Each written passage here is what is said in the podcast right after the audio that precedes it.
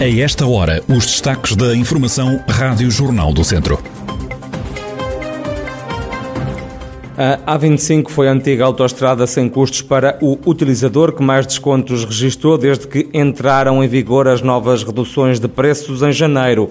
Neste jornal, ainda destaque para as autárquicas, a Presidente da Câmara de Viseu anunciou o apoio a João Paulo Gouveia na corrida ao município. Em Castro Daire, o CDS não se entende sobre a coligação com o PSD.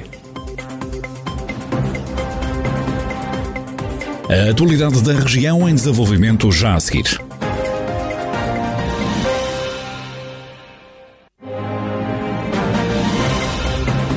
Noticiário Rádio Jornal do Centro, edição de Ricardo Ferreira.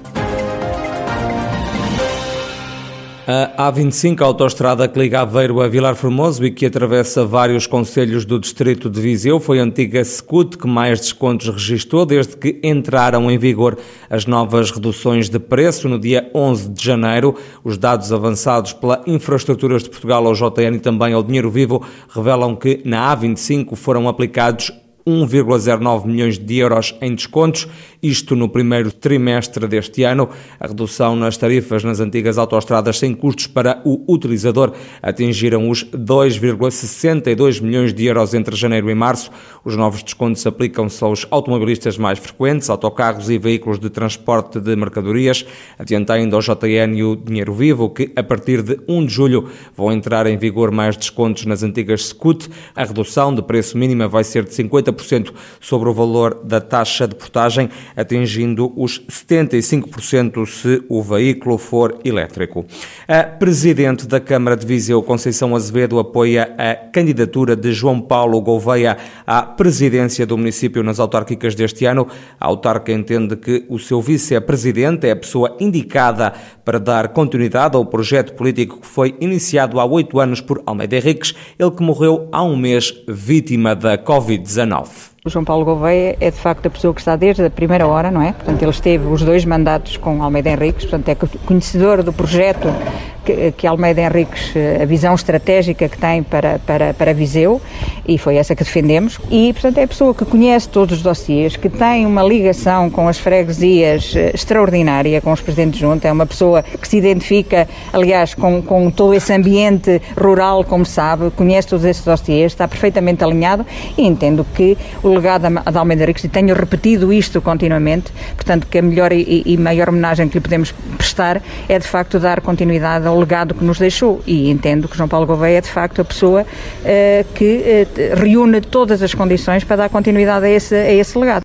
Conceição Azevedo gostava também de se manter na lista liderada pelo presidente da Conselhia do PSD Viseu e entende que o partido já devia ter escolhido o candidato à Câmara. Eu acho que houve ali um período, sim, um período que nós entendemos que era um período de luto e que estas coisas, pronto, que devíamos dar um bocadinho eh, de, de pronto, de, destas questões, porque surgem sempre, portanto, num, numa fase destas há sempre eh, este, este movimento e estas atribulações e, pronto, entendemos que, que havia um período que tínhamos que estabilizar um bocadinho e, e respeitar uh, também o momento. Uh, mas acho que nesta fase que o PSD já devia ter tomado uma decisão, sim, claro que sim.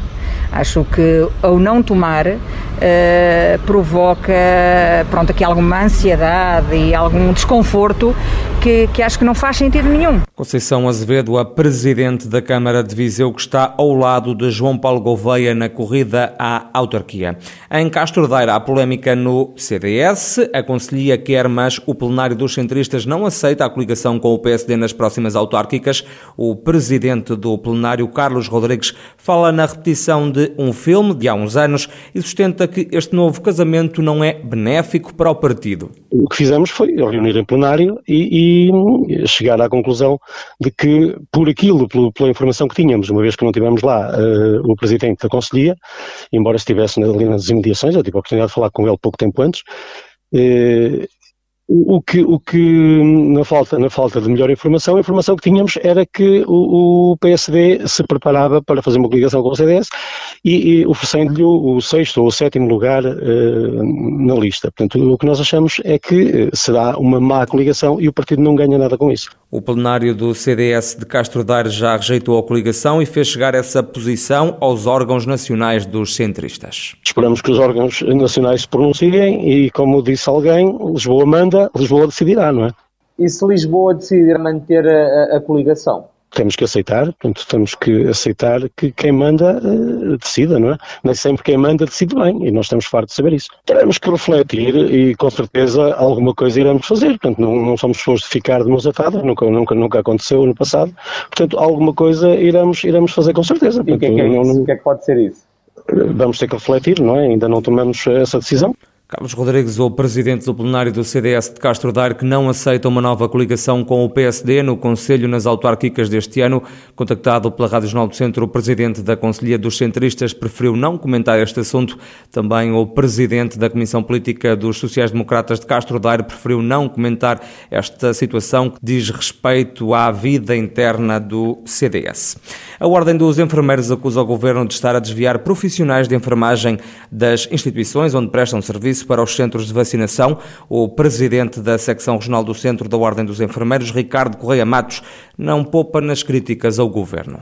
O que está aqui em causa é a mesma efetividade de todo o plano, o plano de vacinação uh, Covid-19. Nós, para conseguirmos uma, uma garantia absoluta de que conseguimos vacinar ou administrar as vacinas que nos são, que nos são fornecidas em tempo útil, nós precisamos de um número adequado de recursos humanos. E o Governo, sabendo esta questão, optou por criar um regime de mobilidade dos centros hospitalares ou das ULS para estes centros de vacinação, que muitos deles são construídos em parceria com as autarquias locais. Isto tem que ser condenado, porque não se trata só de um aproveitamento dos profissionais, mas trata-se, sobretudo, de condicionar a capacidade assistencial dos hospitais em prol do centro, do centro de vacinação. Ora bem, isto não pode acontecer. Ricardo Correia Matos diz que o governo não pode poupar nesta matéria e defende a contratação de mais profissionais de saúde. O governo tem que ter a consciência de que os nossos, os nossos hospitais têm de manter a capacidade assistencial para as doenças não Covid, como recentemente foi publicado, temos milhares de consultas, milhões de consultas externas e milhares de cirurgias e de exames complementares de diagnóstico não realizados e, portanto, necessitamos de recuperar toda, toda esta dimensão, ao mesmo tempo que necessitamos de dotar e de contratar profissionais. Eh, neste caso estamos a falar de enfermeiros, mas também podemos falar de assistentes operacionais, assistentes administrativos e médicos, para dotar os centros de vacinação. Ricardo Correia Matos, presidente da secção regional do Centro da Ordem dos Enfermeiros, que exorta o governo a contratar mais pessoal para os centros de vacinação. A Câmara de Tabuaço aprovou um programa de apoio aos estabelecimentos comerciais encerrados total ou parcialmente devido à pandemia. O objetivo é ajudar a recuperar os prejuízos, é o que explica o presidente da autarquia, Carlos Carvalho. Houve dois, dois programas que nós aprovamos. Um deles está diretamente vocacionado para todos aqueles estabelecimentos que tiveram parcial ou totalmente encerrar fruto da declaração do estado de emergência e do confinamento. Há um apoio que é direcionado para esses estabelecimentos, onde nós atribuímos um valor que é uma porcentagem do valor da renda. Para lhe dar um exemplo, no caso de um estabelecimento que tenha estado totalmente encerrado, fundo o apoio são 90% do valor da renda ou do empréstimo bancário que esteja devidamente ligado à, à aquisição ou à requalificação do espaço comercial, mais 300 euros, até um montante máximo de 700 euros num apoio único.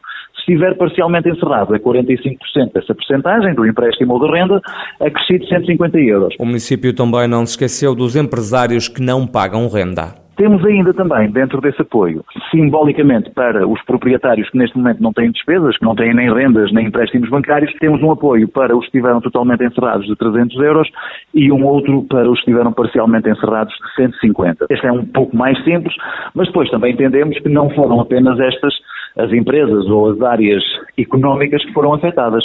Muitas outras que, mesmo não tendo fechado as suas portas, acabaram por ter quebras significativas na faturação. E, portanto, aprovamos também um outro programa de apoio onde aí permite que as pessoas, as empresas, portanto, ou as diferentes áreas de atividade, entregando aquilo que são os seus documentos contabilísticos do ano 2019 e depois os 2020 e verificando-se uma quebra na faturação, serão também apoiados relativamente àquilo que é a percentagem dessa quebra da faturação. Carlos Carvalho, presidente da Câmara de Tabuaço, aqui a explicar algumas das ajudas que o município vai prestar aos negócios do Conselho que foram afetados pela pandemia causada pelo novo coronavírus. De saída o desporto, pela Primeira Liga, o Tondela empatou a um golo na deslocação à casa do Boa Vista, adiou assim as contas da manutenção para a próxima jornada. A equipa de Paco Aestará vai receber o Belenenses já amanhã, terça-feira, e em caso de vitória pode assegurar já a permanência na Primeira Liga.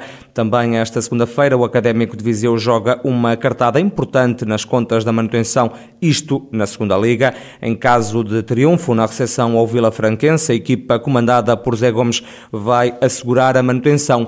No futebol distrital arrancou ontem, domingo, a fase de campeão da Divisão de Honra da Associação de Futebol de Viseu. Destaque para a vitória do Ferreira Daves por uma bola a zero na deslocação a Lamelas. Nos outros jogos, o Sinfãs empatou a zero na recepção ao Carvalhais. O Sátão venceu em casa o Oliveira de Frades por 2-0 e o Penalva do Castelo perdeu por 3-1 na deslocação à casa do Rezende no futsal. O Viseu 2001 perdeu por duas bolas a zero na recepção ao Fundão no primeiro jogo dos quartos de final do play-off de campeão da primeira divisão da modalidade. Os vizienses voltam agora a jogar no próximo sábado com o Fundão fora e em caso de vitória levam a eliminatória para um terceiro e decisivo encontro.